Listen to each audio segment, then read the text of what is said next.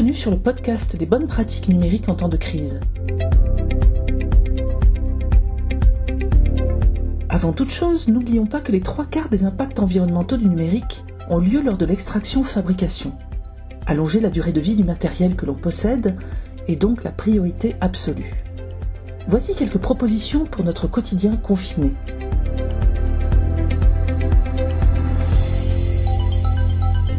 Juste un petit rappel concernant la question de la bande passante. En très gros, il s'agit du volume de données transportées dans un laps de temps donné, exprimé en bits par seconde, et que l'on peut comparer à un robinet dont on peut réduire ou augmenter le débit jusqu'à la capacité maximale disponible. Concrètement, cela veut dire que le réseau n'est pas illimité, qu'il faut partager pour éviter les pics d'activité.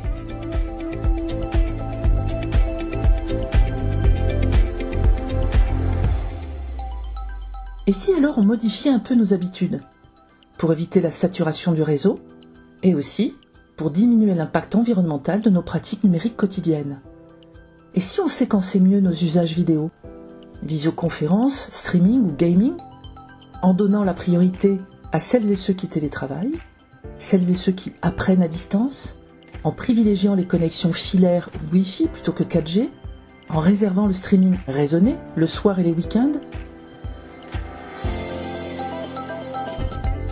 Et si on streamait de manière plus raisonnée En limitant les séances En téléchargeant quand cela est possible En baissant la résolution En désactivant la lecture automatique des vidéos En allant sur des sites dédiés pour écouter de la musique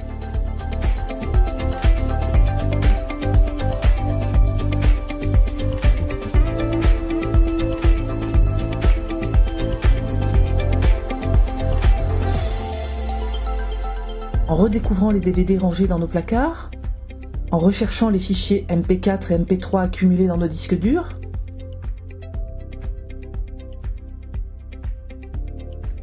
Et si on ressortait nos câbles Ethernet, les fameux RJ45 La connexion sera plus facile, sécurisée et moins énergivore. Et si on s'appelait via le réseau téléphonique plutôt que via Internet?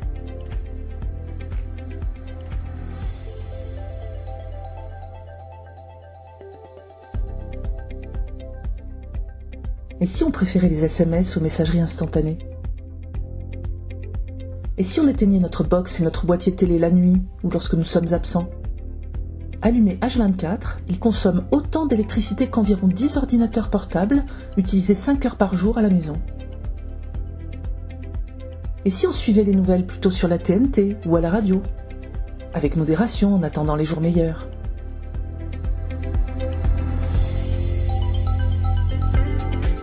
Et si on imprimait de manière plus responsable? En mode brouillon ou écho? En recto verso? En préférant la police Century Gothic Si le document est téléchargé en .doc? Une récente estimation faite en début de confinement indiquait que 6 semaines représentaient potentiellement 532 millions de pages imprimées.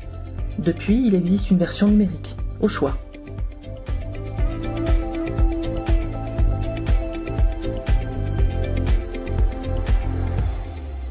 Et si on profitait de cette période pour faire autrement? Complétons cette contribution avec deux questions qui nous ont été posées. Alors, euh, j'imagine par exemple des échanges interactifs, euh, des, jeux, des vidéoconférences ou, ou des fichiers, des fichiers audio, vidéo, ou les deux à la fois, comme un film par exemple, qui pourraient peut-être être trop lourds.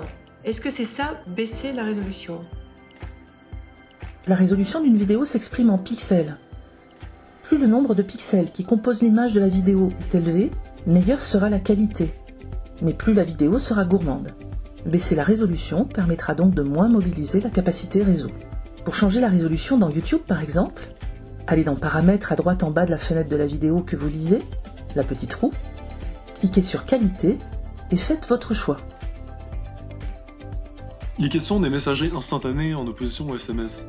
Mais les SMS ne sont-ils pas des messages instantanés également? La terminologie employée favorise effectivement la confusion.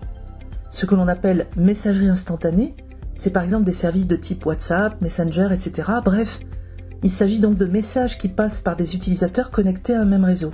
Le SMS passe, lui, par le réseau téléphonique. il est léger et économe. Voilà, cet épisode touche à sa fin. Portez-vous bien et à très bientôt. Si vous le souhaitez, n'hésitez pas à nous contacter par mail à info-mir-cf.com.